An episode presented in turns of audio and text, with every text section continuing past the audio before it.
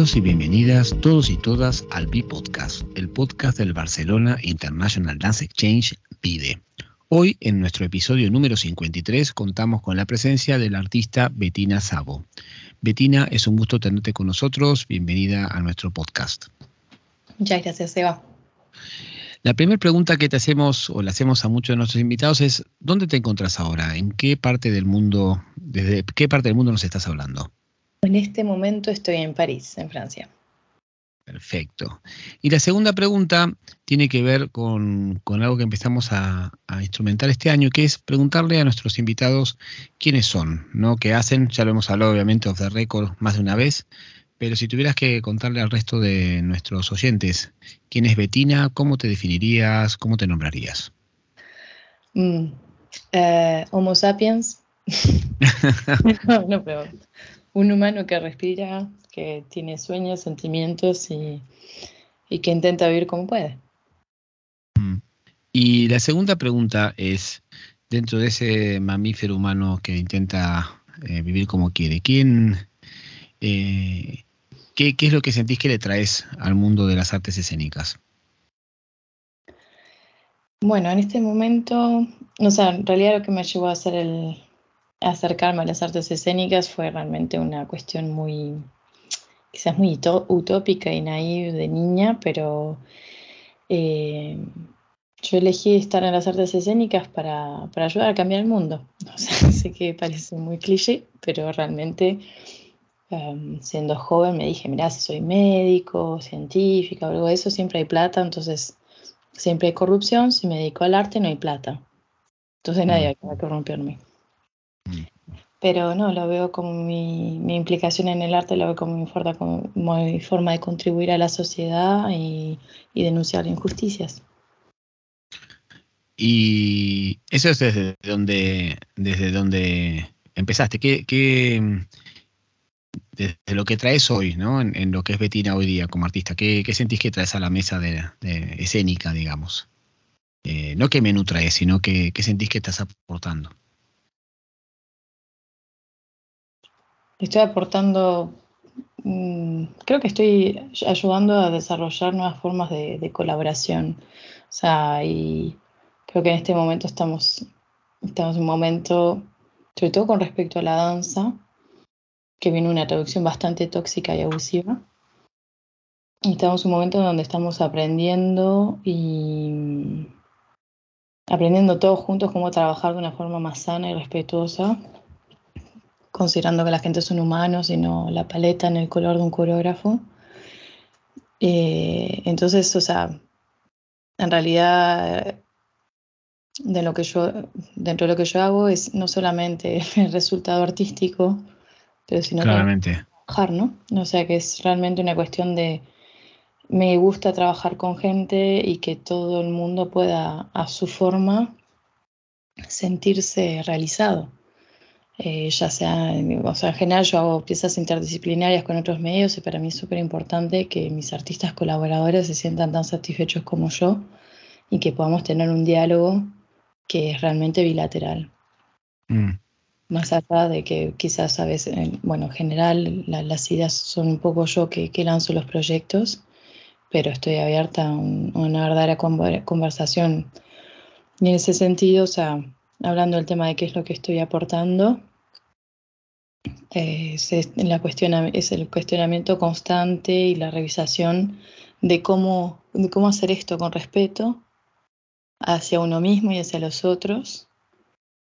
Y bueno, el otro que es, viene un poco de teorías, ¿no? Pero la cuestión de la, mm. de la perspectiva femenina, que creo que en arte no, no la conocemos todavía.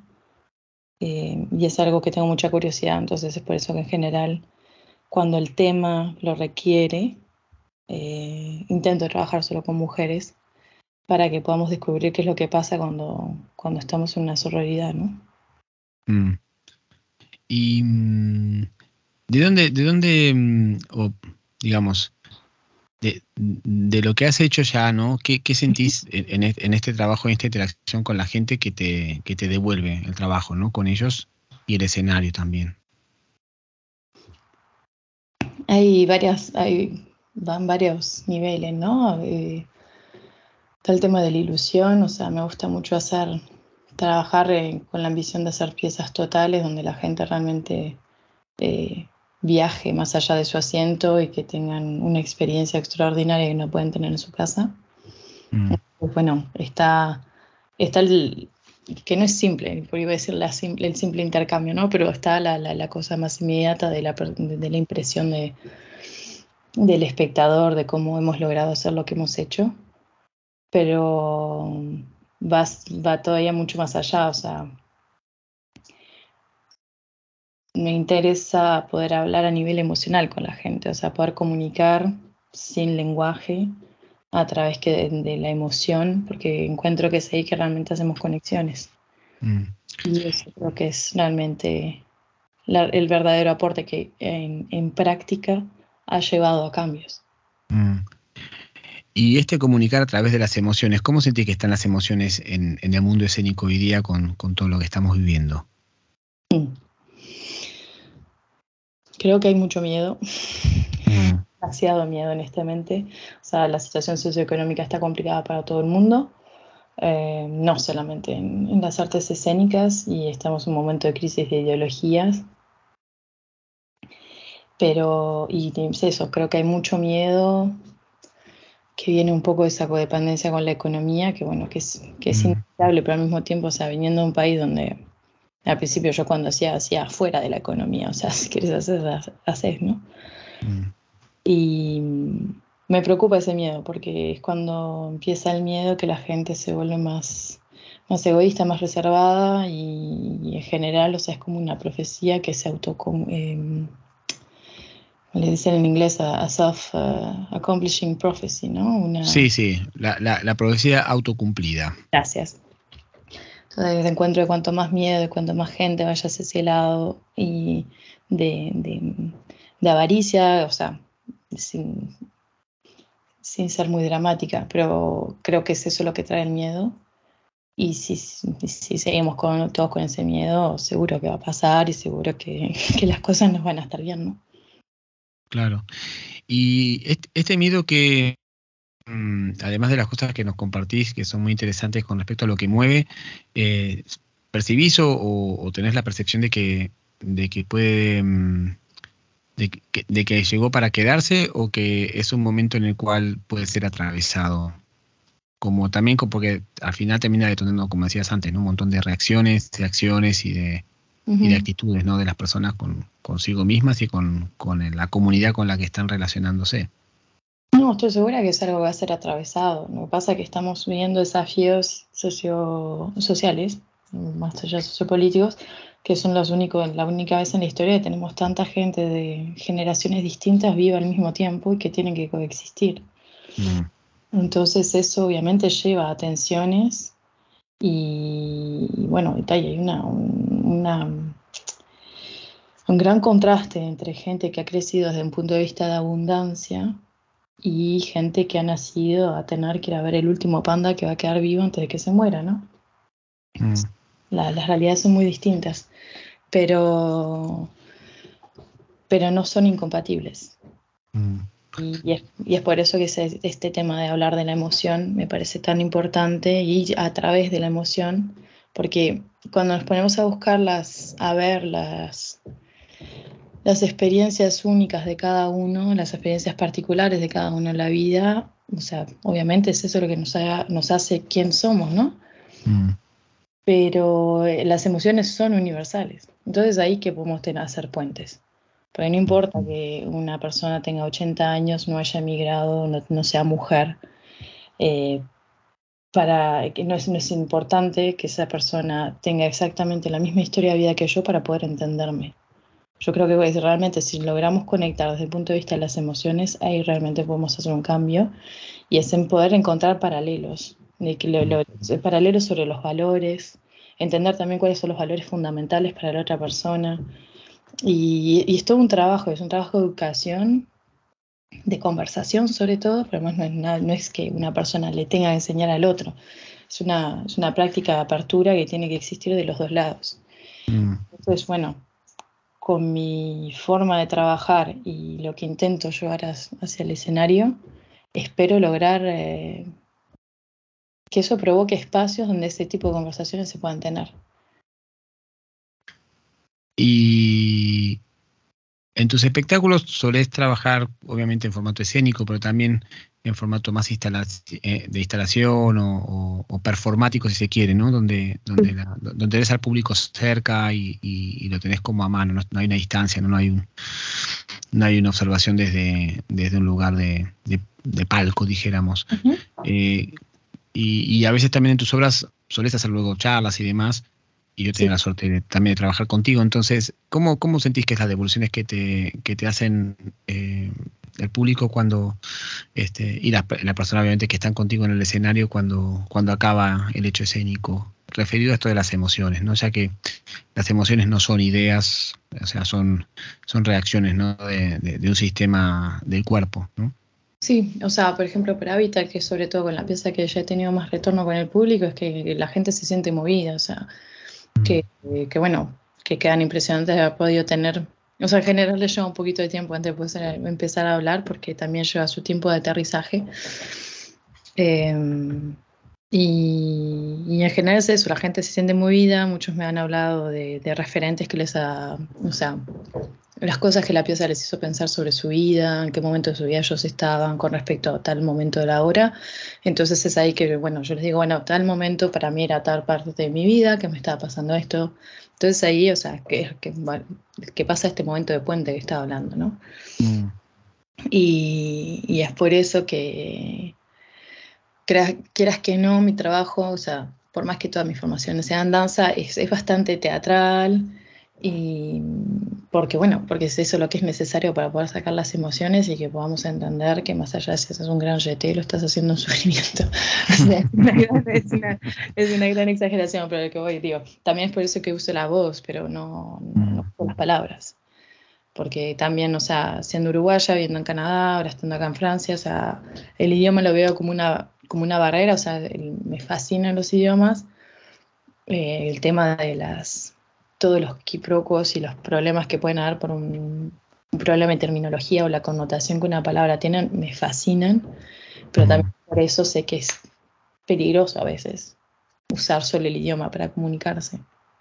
Mm. ¿Y cómo es esta experiencia de estar, eh, si bien sos nacida en Uruguay, eh, decías recién, ¿no? Que que estás entre, entre Canadá, en la parte francófona de Canadá y, Francia, ¿no?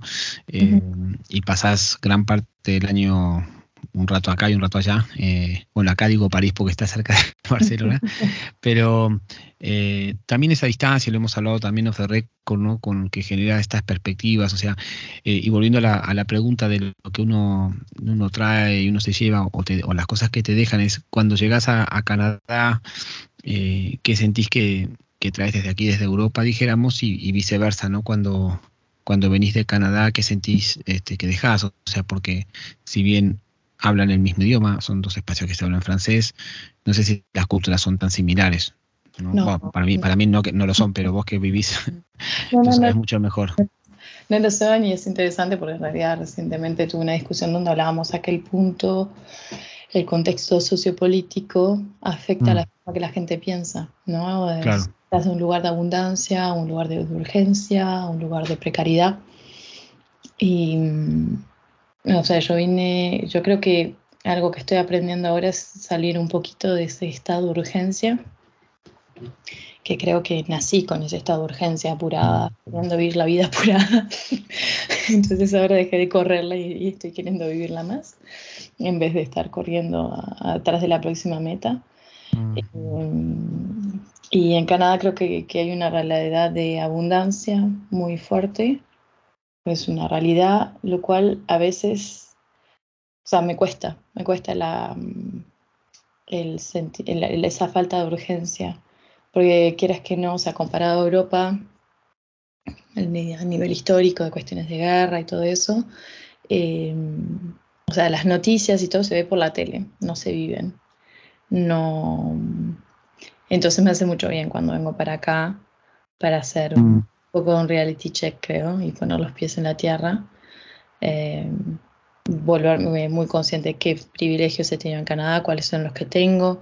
Digo, obviamente no todo es perfecto en Canadá, hay otras cosas que, que hay privilegios que tienen aquí en Europa que, que existen en España y que, que vienen en parte por la precariedad, pero por ejemplo, va a sonar muy, muy tonto, pero la calidad de la comida, poder tener acceso a buena comida, eh, porque cuando vives en un país que es muy frío no es productor.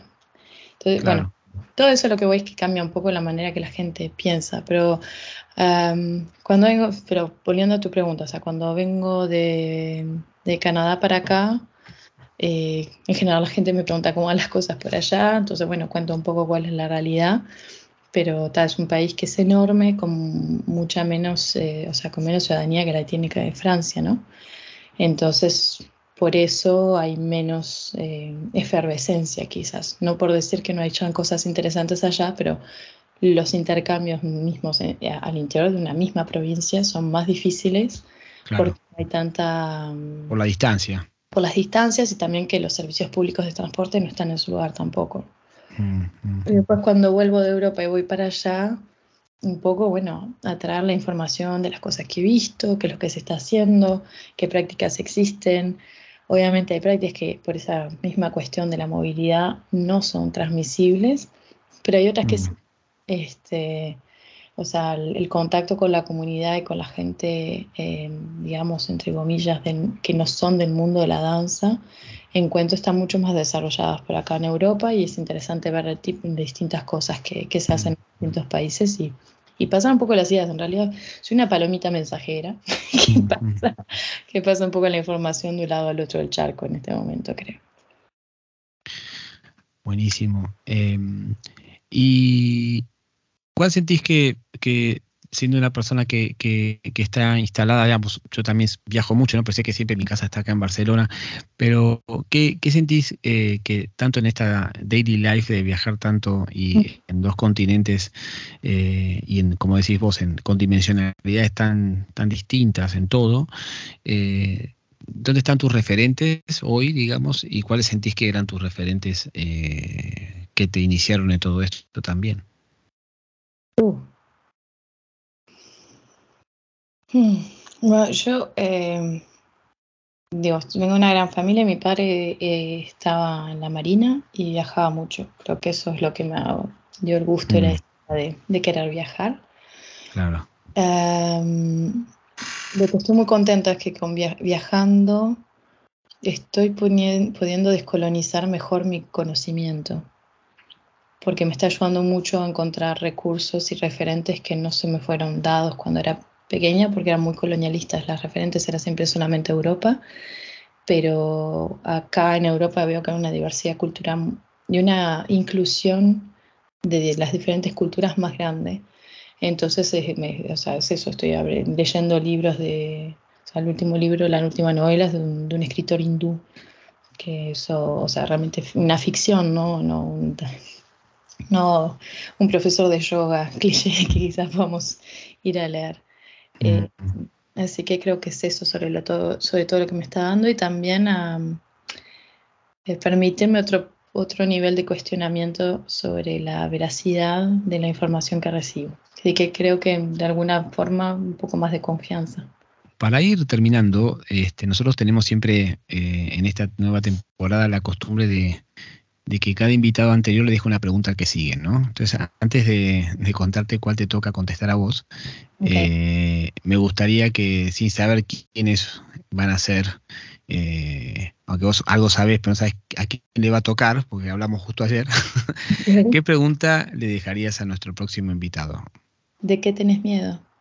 Vos tenés dos preguntas, porque nos quedó una eh, que viene del, del lado de Diana Bonilla, que es la primera, y la segunda que nos quedó de Anabel Castán, de la compañera Santonitas. Entonces, la, primera es, ¿qué función tiene para vos el arte en esta sociedad? bueno, voy a decir el cambio y mantener la, cabeza afilada.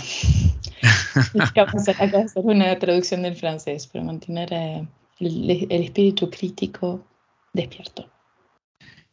Y Y la segunda pregunta de Anabel, que aparte tiene que ver con algo que hablamos ayer, eh, ¿dónde te vas de vacaciones? eh, me voy de vacaciones a mes, la semana que viene. Perfecto. Bueno, Betina, eh, es un placer escucharte y, eh, y lo último que te queríamos preguntar es, estuviste en nuestro, en nuestro programa de B-Meeting que acabó hace una semana.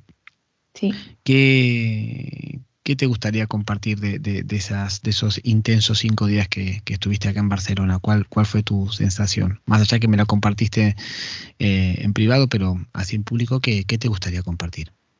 Eh, que, bueno, creo que voy a contar un poquitín eh, lo que yo había dicho cuando terminamos, pero um, sí que, que no creía que fuera posible, porque hablamos de esta, cuando hablamos de estas cuestiones de, de horizontalidad, como he mencionado, me cuestiono mucho y cómo funciona y cómo asegurarse y, y sé que es muy complejo y además verlo o sea, saber que me metía en un lugar donde estaban proponiendo una horizontalidad entre personas de distintos países, gente que no se conoce y todo estaba bastante eh, sospechosa, digamos. Eh, y me llevó una muy gran sorpresa de que se pasó súper bien.